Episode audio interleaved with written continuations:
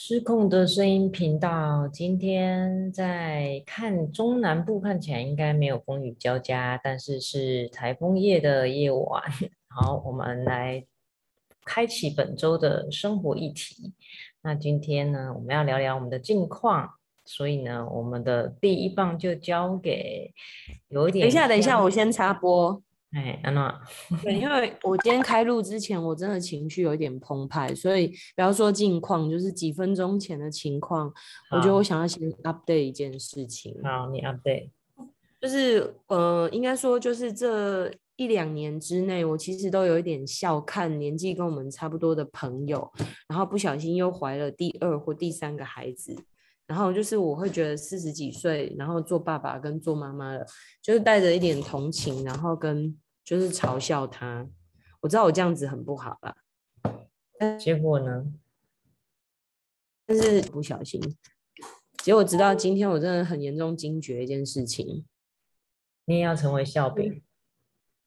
对，然后 非常非常的愤怒，就是我觉得我已经这么的，就是我我并不是一个很喜欢去就是就是去进行 这件事情的人，可是竟然怎么会命中率高成这样子？然后我整个人真的很痛苦。然后我回想这两个多月以来，我没有生理期，两个月。然后啊，两个多月没有生理期，然后，然后后来因为两个多月没有生理期，我就再怎么算，我都觉得可恶，我真的一定中了。所以我第一件事情，我觉得优先要处理的就是钱这件事情，然后跟工作时间。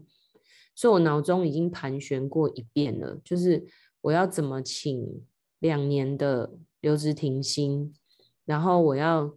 从哪里继续弄钱来？就是我能够这种情况，我还能够偶尔接一一两一两场一周还是什么的演讲吗？就是我能不能靠这样子赚零花，然后真的就留职停薪？不然我觉得小孩的照顾很没有品质。然后再来就是我不知道怎么面对广大社会大众的这一层压力，所以我其实整个人是有怒火的。然后这个怒火当然是转向。事主冤有可是等一下，你你你有确定的吗？对啊，我才对，但是就是我我真的很确定，我两个多月都没有。那我觉得这个可能的可能的那个几率非常的高，所以我觉得我其实是一一边恼火，然后一边又非常焦虑的持续了很久。其实我前两天就有点淡淡的怀疑，但是今天晚上很仔细的思考之后，越想越不对。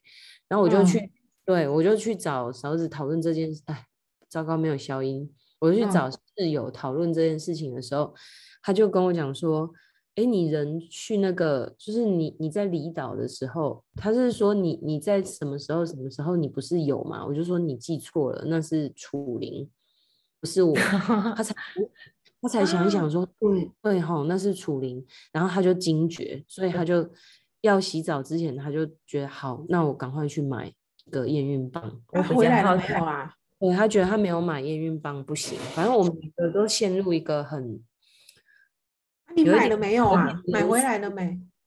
好，你先听我讲完。我们两个都陷入有一点严肃跟低潮的这种情绪当中。然后刚好因为小的老二在旁边，他就在我身边一直跳来跳去，他就说。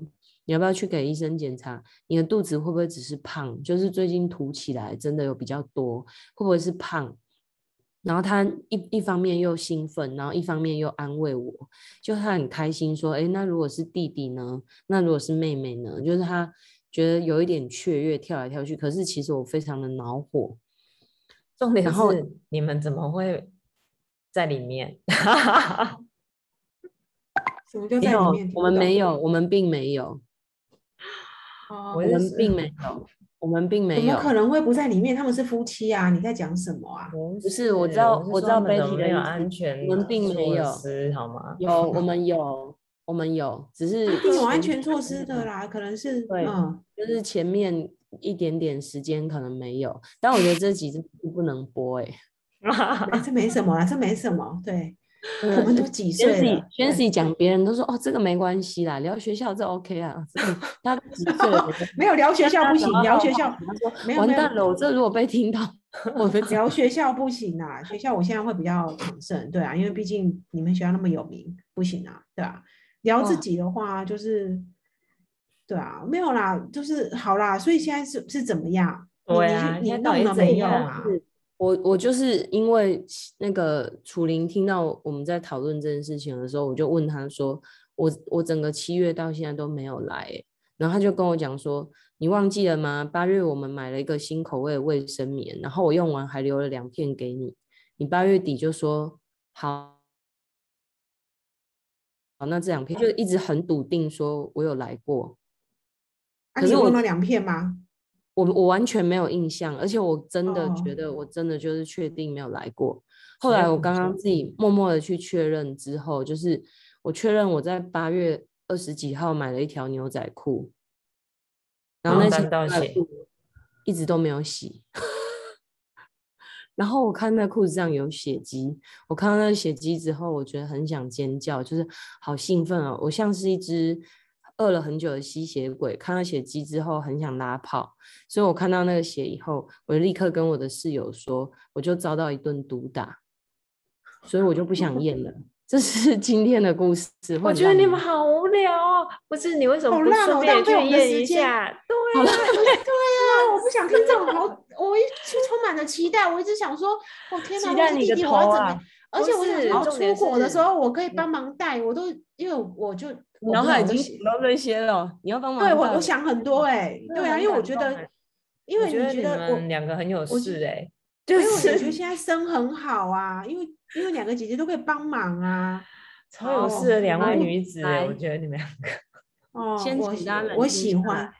我我现在我我觉得这是一个乍听非常烂的故事，但在这个故事当中呢，一个故事在在反映了六个人的。价值观以及看待这件事情的态度，还有这六个人彼此之间的连结，我可以举一个例子吗？这六个人分别是我们一家四口，还有 Betty 跟 Shancy。我看到了朋友朋友对我的支持，以及朋友在。就是我笑看我的朋友四十几还在生孩子，哈哈哈。可是 Betty 跟 Shancy 面对我生孩子却是恭喜哇，好棒哦！你出国我可以替你带，这件事情我觉得很感动，然后也让我多了一点信心。万一下次我在发生这样的事情的时候，也许我会有一点点的力量。然后我看到整个就是我的室友眉头深锁。然后说这没有别的决定啊，就是要面对。就是我觉得他会很沉重的 扛下这个 担子，还有两个孩子，如果要迎接一个弟弟妹妹的兴奋，所以其实今天晚上的启发很大，就是让我更有勇气，在下次不小心的失误当中，我不会选择那么的想不开了。谢谢各位，我觉得今天晚上非常有价值。不是，我觉得今天晚上根本不愚人节啊，你为什么要用这个什么烂开头？不是啊，而且说真的，你以为你以为有一个小孩 有这么简单吗？有多少人要有一个小孩，都是要在四个月都保住，是有多么难的一件事情。对，所以对我来说，我我只想太远，是不 是要先安胎之类的？对啊，而且我会觉得说先求证吧，搞不好是外遇什么的。对我来讲，这太难。怎么会没有验孕棒再去验第二次呢？是我就会再验一次。对对，我那时候太难了啦！就是说，可恶，我真的气死了。这唯一可以、唯一可以好好的，就是弥补这一切的，只有我要找一个最奢华月子中心，坐满六十天。你会疯掉，那很无聊。对啊，不要我，我人生中没有多少可以耍废六十天的机会，就耍三十天就差不多啦。就是就是差不多，你去你你你隔离都就是那种就是类似隔离的生活这样子。你可以试试看呐，可以的。不过我觉得 可以了，你个头。不过我觉得这倒是一个蛮值得思考，就是说四十几岁之后，你你还有没有办法再迎接另外一个这样子的转弯？这实在是太有趣了。其实我想象哦，我其实你刚刚在讲的时候，我心里面已经想好几个朋友的故事要跟你分享，因为我本来以为我我已经要当阿姨，我就是心里面是就是很兴奋。那我自己身边刚好有，对啊，因为我自己身边刚好有两个朋友，他们的老三都是意外的。那呃，我亲眼看到，就是呃，尤其是一个朋友是四十几岁，那个才意外来到的那个，那个从此以后他们的人生是因为这个第三个小孩，他们的家从此充满着欢乐，然后也带给两位就是那个一个是哥哥，一个姐姐，就是很大很大的舒压，因为那个哥哥刚好是遇到青春期，就是国二，所以呃，就是只要是有这个。弟弟的老三是弟弟，就是遇到这个弟弟的事情，他就会就是会让他的就是眉头都比较不伸缩，然后也不会对父母讲话这么的冲。然后那个老二是美姐姐嘛，那姐姐就是对这个弟弟就是呵护有加。那本来那个老，因为他们家是唯一的女生，那个老二就是很公主病，可是对他弟弟都没有公主病，所以基本上老三在很晚到来的时候，基本上就是一个，我只能说就是嗯。全家的开心果，但另外一个角度来看的话，他就是一个很幸运的人，因为全家所有的资源都会放在他身上。那这个跟你三十几岁有老三，跟四十几岁有老三的状态都不同。因为一个四十四几岁的家，你说要转弯，的确要是要转弯没错，但是新生命其实呃给我们已经这么有，已经有一些社会呃稳定度的来讲的话，新生命其实不会有太大的一个。会比较麻烦，在前一两年的时候做任何事情会觉得不方便，因为小孩要早睡各各方面的。可是其实后来就是根本没有任何的影响。那尤其是在经济都比较稳定之后，所以呃，对我朋友他们是呃生之前是前我一个朋友在纽约的那个朋友，他是哭了大概四十几天吧，因为他们的那个意外是非常的意外，就是他们全家都是有他姐姐。然后还有他的爸爸妈妈从台湾，然后跟他们是从纽约，然后飞到巴黎，然后在巴巴黎一个国家的 trip，嗯，有听到吗？然后然后在那个 trip 里面，对，在那个那旅家族旅行里面，呃，不知道为什么有做防护措施，却来了一个就是巴黎的小孩子。对，那因为我这个朋友也是一个基督徒，所以他们不可能是把这个小孩拿掉的。可是两个都已经四十几岁了，而且哥哥哥都已经国中了。对啊，那他们在这样的状态之下，现在这个小孩已经两岁多了。所以这两年我看他一路这样过来，因为我到现在都没有机会看到他的小孩，是因为第一年他非常的忙，然后第二年就是那个。疫情，所以我们没办法相见。那我还记得第一年，我们不断的讨论，就是他的人生的职业上怎么转弯。所以他从此要成为一个自由工作者。他从纽约的时尚的产业里工作的那种，就是要上班，要进去公司的这种，就是被被雇的员工，然后成为一个自己接案的一个员工。然后在这过程里面，看他的接案的生意越来越好，然后又可以在家带小孩。然后他的小孩的分配就是如同我之前有跟你们分享那个故事，就是那个文艺文艺青年的那个妈妈，就是她在人生有了第二个小孩以后，她决定去写城市嘛，就开始完完全完全的转变这样子。对，那就是小孩他需要工作的时候，他就把小孩送去保姆那边，一次就是送三个小时。他从来没有体会过人生的效率可以高成这样，然后变成是一个生活跟生命当中是一个非常平衡的状态。对，那他就说，因为那个小孩是一个很大的润滑剂，那造成他跟他老大之间的一些关系也变好。所以，我我不知道哎，就是我看他这样哭哭了四十几天，因为他的哭是因为他很不甘心，他觉得他的人生已经完全的，因为老二已经四年级了，所以他很不甘心他的人生要这么大的一个。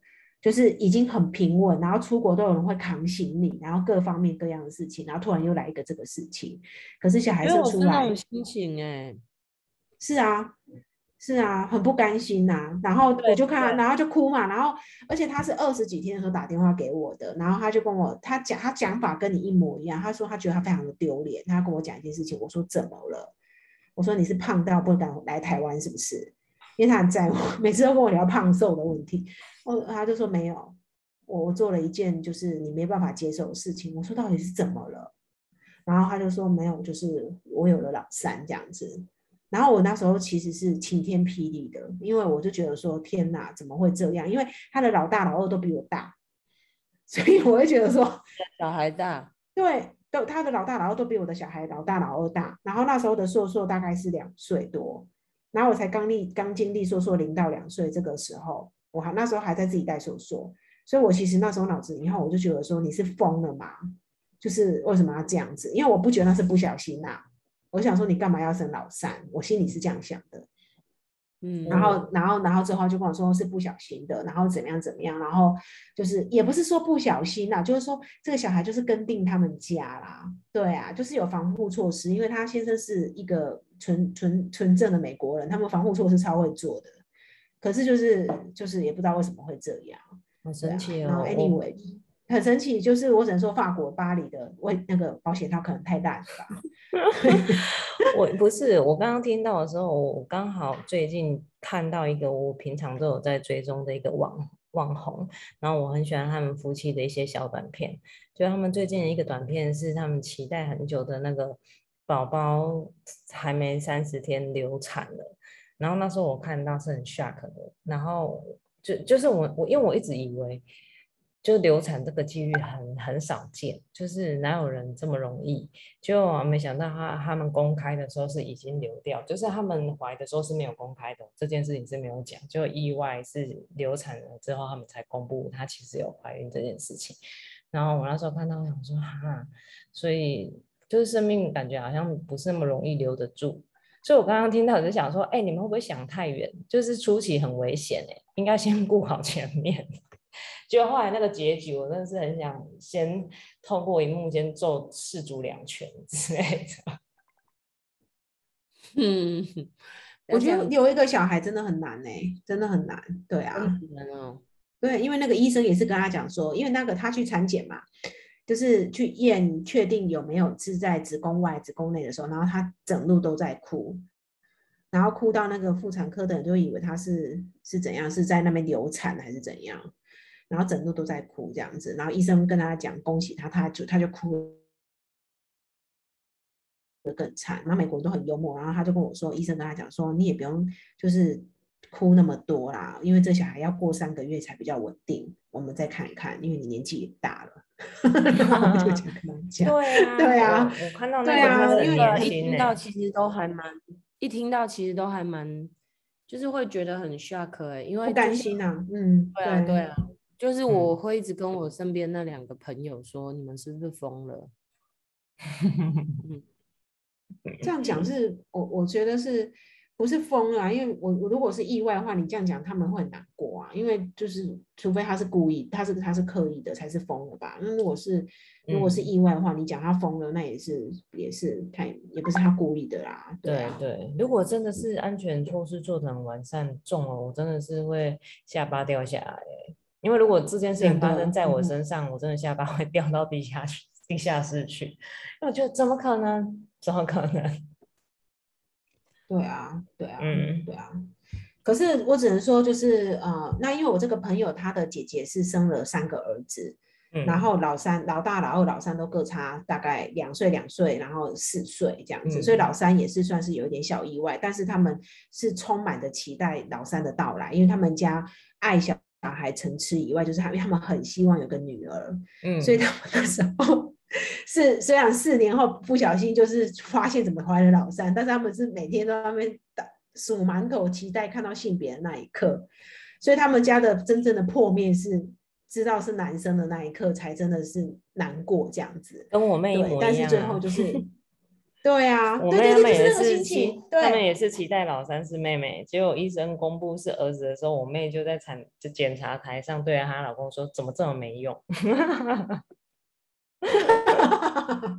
对 对啊，所以就是啊，所以那个心情就是我也觉得很特别。那那可是这个就是四十岁以前怀上的心情。那嗯那这这可是他们，我我我我我这个朋友的亲姐姐，她就一直跟他讲说，你就生出来就对了。我跟你讲，这个来报恩的，嗯因为真的就是你们你们家真的哦，就是对，就是嗯臭逼逼安内啊，他就这样跟嗯他讲，对啊，我妹家的脸啊我看那个原也是嘛哈，也嗯是臭疗愈逼逼嘛，我觉得这有一点有一点运气运气哎，因为我其中那个朋友他是老大老二生完之后，老三是有一点状况的，所以反而哦把他们夫妻头发一夕之间磨白了头发，啊是哦，是是怎么样？是生病的状态吗？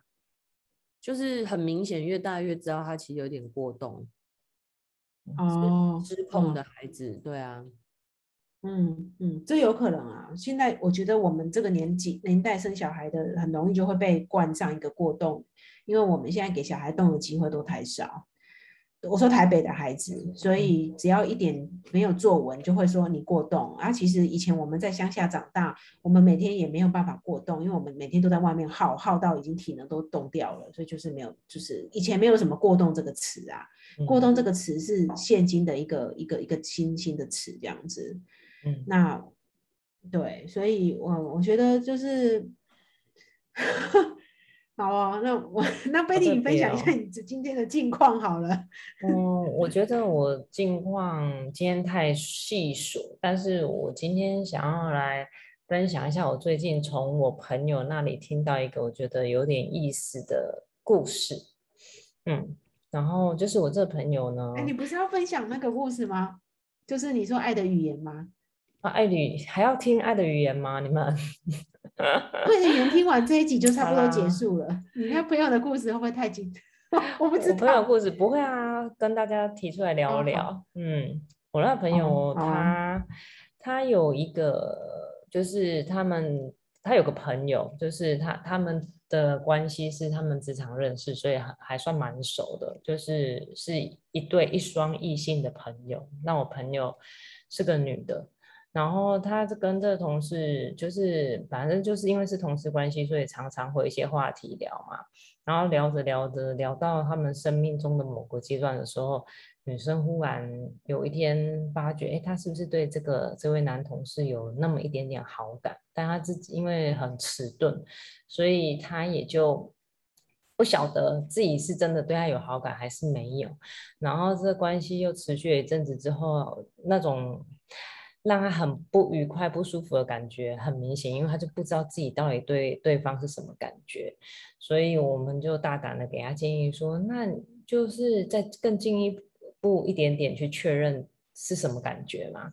结果呢，好死不死，他们就意外了失联了将近一年的时间，然后呢，一年后的某一天。我的朋友呢，他他又再度在很忙碌的生活当中，又想起了这位曾经很不错的同事，然后也很想关心对方的近况啊，但是又觉得说，哎，双方都这么久没联络了，然后自己当初又停留在对对方是有点小暧昧，又有点欣赏，又有点不确定自己到底对对方是什么感觉的状态下，就是一直迟迟不敢踏出那个友谊的开口。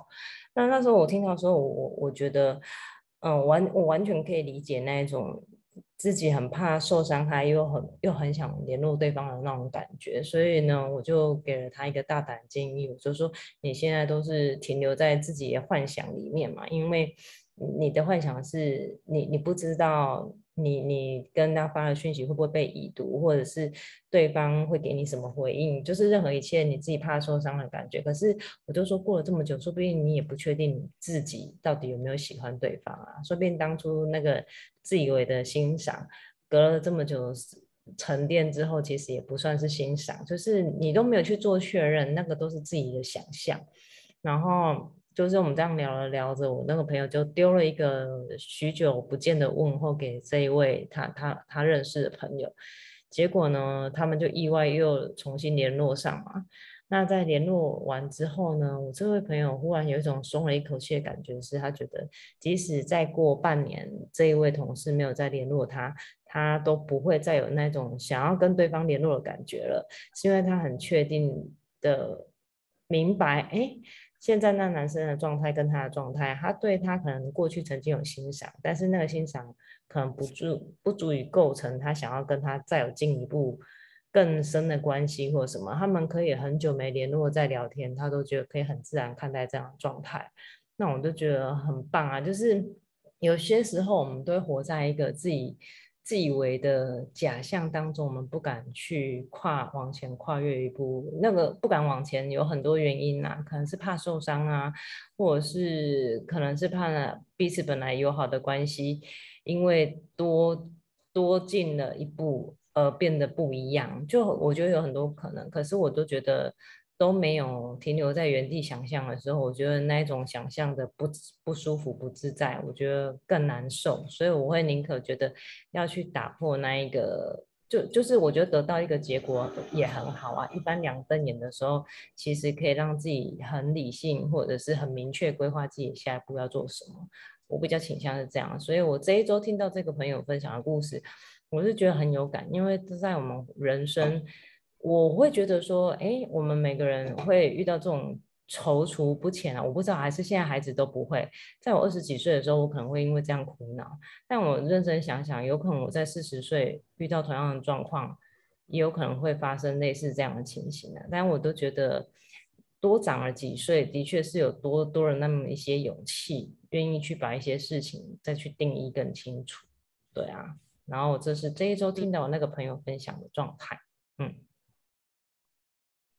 哎，哎，我想先确认一下，所以你这朋友是几岁啊？因为如果是我，我刚听到你这个故事，我会觉得这故事有一点奇怪，是说，嗯，如果呃像拉拉的学生，应该很常会跟拉拉分享说，就是呃老师，我有一些就是我暧昧的一个男生，然后我不敢去呃告白，还是怎么样？对，然后对拉拉来讲，他可能听这种故事已经听太多。你刚听那些故事，你刚听这个故事，你会不会觉得这是一个 就是？我我就是嗯，怎么会有这些？就是如果两个人都是单身，为什么会在之间彼此之间要要不要就是进一步会有这么大的一个抗争？就是我我不懂这个，就是这个你这个朋友跟这个同事之间的一个的他的卡点在哪里？这样子，所以是不是呃，对我来讲，我我我刚刚会想到的是，是不是你你觉得？因为你的你的结论跟我的想法会，我我刚听到一个很大的差异，就是你会觉得年轻的时候你反而会想很多，你不敢去告白，可是反而年纪有一点大的时候，你会觉得你变得很多的勇气，你会很愿意直接就踏出去去做一个确认，这是让我非常惊讶的一个啊！我觉得你人生大的就是你呃，我我我自己身上是没有这样子的一个勇气的，我反而会觉得我年轻的时候没有什么啊好去。呃，觉得害怕的，就是我如果有一个男生跟我告白，或者是我怎么样，我就会很勇敢的去回应。可是反而是我年纪大的时候，我会觉得我要想很多，因为我有很多各种不同的角色要去顾虑，这样子。嗯嗯。对，那我不知道拉拉听完这个故事有什么样的 comment？我其实我觉得这个这个就爱情这件事情啊，它很难有一个规则，就是说两个人为什么要 concern 那么多。然后年轻的时候跟有年纪的时候的顾虑的点是不是会越来越怎么样？然后勇气是不是会越来越怎么样？我觉得这完全没有通则哎，就是因为看很多，所以对，所以看很多我才更觉得说。对啊，很多人的踌躇不前或犹豫不决，那本来就是非常非常多，很很多可能这样发生的。我也看过两个学生从国一暗恋彼此，一直到已经都二十七岁了，真的假的？完全表白，对，完全不跟对方交往，却一直对，却一直喜欢着对方。男生中间交过一个三年的女朋友，但是中间都没有放弃跟这个女生联络。然后女生一直保持单身，就等这男的什么时候要来告白。女的去日本当甜点师，这故事也然后男的跑到日本去陪伴她，可是两个人还是不说开。就是我觉得这些跟年纪没有相关，然后甚至我会觉得说，如果比起来年轻时候的我，刚刚宣熙说哇，年轻的时候不顾一切怎么样怎么样，我觉得如果四十岁的我是单身，我反而觉得四十岁的我比年轻的我更有勇气。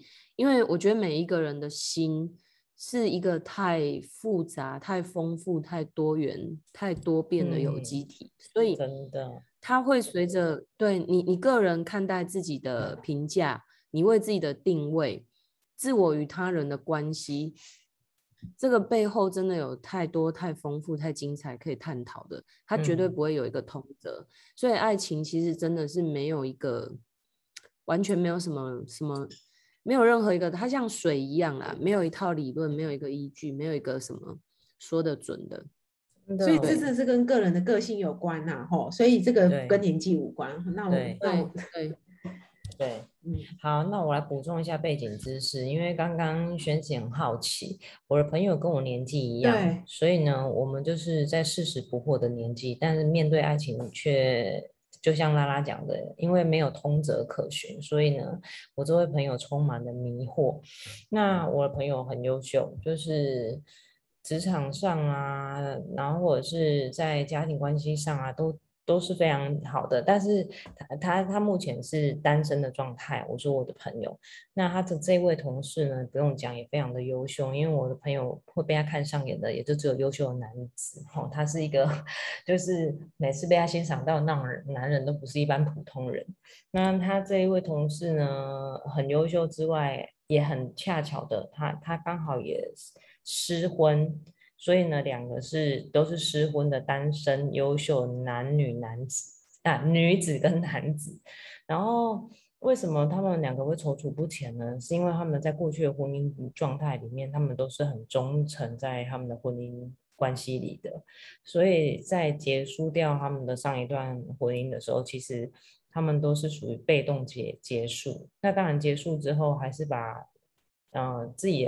的生活经营的很好，只是在面对下一段感情的时候，他们可能双方都有一些顾忌。但是我朋友的同事，我当然因为不认识，所以我不知道他的顾顾虑跟考量的点在哪里。但基于我对我朋友的熟识，我觉得他已经很厘清他的前段婚姻，他也很厘清这个年纪的他需要些什么，然后也很清楚自己的状态是。嗯，不是为了怕孤单、怕寂寞，想要去找个人来陪，完全都不是的情况下，他只是因为单纯就是跟这位同事很有话聊，然后很欣赏他，然后很想要知道对方的近况，毕竟他们都失联一年没联络了，很想知道对方近况好不好。我基于这些理由，就说那我是你。我当然就会主动去关心对方啊，我我是我指的是说这个关心不见得我期待后续会发生什么。假设我是有还很欣赏对方的情况下，我当然会期待后续会发现发生些什么。可是在我自己都不知道我对他还有没有喜欢的时候，我想做的反而是确认。万一我们有联系上，我们又有进一步的交谈的时候，我发现其实我没那么喜欢你，其实那个我过去的欣赏只是一种。当时的想象，现在其实我还是把你当成同事，我们并没有火花，我就觉得那不是很好吗？就不会让我自己一直在原地，又不敢踏出去，然后又一直很想知道近况，对方近况又一直很想知道，哎，我们之间到底是什么样的状态的那种很多的不确定。好。我我只是说，是我我会想要这样做确认。那我我我只跟当时二十岁，真的那个二十岁，我觉得拉拉那个暗恋彼此超过十年的那个比较经典。我是不会啦，我可能暗恋到某一种程度，我还是会告白的。嗯，以我的个性，是啊。那这个背景知识不知道充不充足？很充足哎，而且我觉得也是我们这个年纪，接下来可能都会遇到。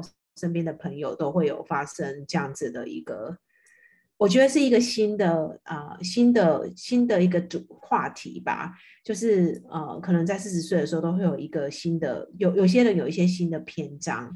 可在这个篇章里面，就是你的人生的排序到底要追求什么？这也是我常常会去思考的问题。那我想要请问，我们时间剩六分钟，我想要请问你们两位，嗯，如果是以现在四十岁的话，如果你们人生是有选择的机会，你们人生的排序有爱情，然后小孩，然后就是自我成长，然后就是自己的一些呃，就是乐趣，呃，人生的兴趣等等，那你们会怎么排你们的排序啊？你们会把爱情在四十岁这个阶段看得很前面吗？拉拉先讲好了。好，拉拉先。小孩、爱情还有什么？爱情、小孩，或是你想排什么都可以。自我成长，然后我觉得还有一个是你的兴趣啦。如果你有兴趣的话，对，你会怎么在四十岁的时候？你会在什么？你们在这个现在这个年纪的 moment，你会怎么做选择？嗯。爱情，我我想知道有哪些选项哎。哦，我想到的选项是有爱情，然后假设你是有个孩子的人，那就是一定有孩小孩，然后跟你的呃个人的自我、自我、自自我的跟跟自己好了，自己里面就包含自己的成长、自己的兴趣，或是自己的目标、梦想都好。这三个就是自己、小孩跟爱情，爱情就是跟另外一个人有关。如果要你排前三，那我现在要假想，我现在是，我现在要假想我自己现在是单身吗？对，然后可是你是这个年纪，对，一个有小孩的有个小孩，我觉得那个要界定你的那个小孩现在是在多大的年纪。哦，好，那小孩假设只有国小。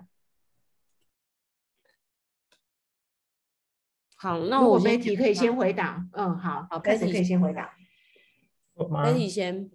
如果我四十岁，我单身，我有一个小学的孩子，我我想要在爱情、自我成长跟孩子中间做什么事情？第一应该是自我成长吧，因为我觉得孩子大很快。然后第二是孩子，嗯，就是在我的生命当中，现阶段的他就是需要我，就是我生下他，我就是还是会对他做负负一些责任这样。然后第三个就是爱情，嗯嗯哼嗯。好，那拉拉呢？我觉得这个有一点就是需要条件的理界定跟理清。例如说，我现在单身有小孩，我要评估一下是我的室友死掉了，还是他就是暂时跟我分开。如果他死掉了，我觉得爱情排在我超后面的顺位。那如果他只是暂时跟我分开，我应该会努力去把他追回来。主要原因是因为他现在坐在旁边听我录音。哦哦，好吧，那是你没办法回答这一题。这答案好虚伪哦，没有了，没有了，太好太好笑了，好吧，那那 sorry sorry，我们我我不是啊，不是啊，因为我只是想知道一个四十岁的。的的的那个失婚，哦，失婚有分为离婚嘛，或者是配偶过世。哎，我刚刚没想到哎，我刚刚的失婚就是，反正我就是没有配偶，不管是对方在对没有配偶啊，对啊对啊，我只是即使他是再见了，或者是没有配偶在世，对，对我来讲都不重要，反正我就是失婚嘛。对，对啊，就是没有啊，就是没有配偶，就是单身嘛，单身，对，单身。但是我我指的是说，我刚刚排序，比如说自我成长。孩子再来是爱情，并不是只说爱情会被我放在很多年后哦，有可能我只是先后顺序是这样，可是我是同时进行的，啊只是我说我看重他们的程度不同而已。我我可能同时还是会交了个男朋友，那只是说这个男朋友在我生命中的重心，他不是被我放在很很重的比例，就我比例可能会放在自我成长，然后再来是我的孩子，再来是他这样子。嗯，可是二十岁的我，我觉得爱情就是第一名这样子。对对。我我觉得呃呃我今呃我我今天会想问这个问题的原因，是因为我最近也是在刚好思考这个问题，然后刚刚 Betty 的那个朋友的故事，我觉得也很就是也刚好很命中，就是我最近在思考的。那如果是我的话，我我也回答一下我的选择，我也是会把自我的兴趣成长放在第一个，那小孩跟爱情会被我排在第二这样子。那原因就是因为呃在四十岁这个阶段，我反而更能明白呃每一个人最后都是孤独。的每一个人最后都是要一个人去面对自己人生的课题。那唯有很爱自己，然后活出一个呃精彩的自己，才会有精彩的孩子，也才会有精彩的爱情。所以我会把自己看为比以前更重这样子。那我刚好在这礼拜也跟被分享了很多，我是一个没有自己的人，在过往的以前的我。对，因为我都是呃觉得呃把家庭经营好，或是各方面才是我是我的成就。那现在我发现这件事情是有一点危险的。如果有这样的角度去思考的话，其实很容易会失去一些，会不会失去一些？就是呃，会失去一些准呐。就是你突然发生一些事情的时候，你的人生会突然重心会很大的不见这样子。所以好好的经营自己是很重要的一个课题。我觉得我现在才开始要学习。好，哎，我们少于一分钟了，那我们 我只是想说，我今天被打的那一个，对你来做我对我我觉得我一直都还蛮爱自己的，所以这答案其实还蛮鲜明的。那包括回到我们开头的那个悲惨的蠢事小故事，我觉得那个情绪的出发点也都是因为我来自于我爱自己，就是我想要给自己的感受，然后时间的，就是我的生活品质各方面，就是我想要有很有自己，然后再成为一个妈妈。因为这样的念头，所以我觉得接下来的选择应该都会是这样的方向吧。嗯嗯，嗯，大概是这样。就是我觉得，尤其三十四十以后的女人，没有做好现在这自己这件事情，其实会已经拍灭啦。嗯，没错没错，这是我嗯们今天最很我呃，很一致我觉得这一的答案呢。我集很重要，对，真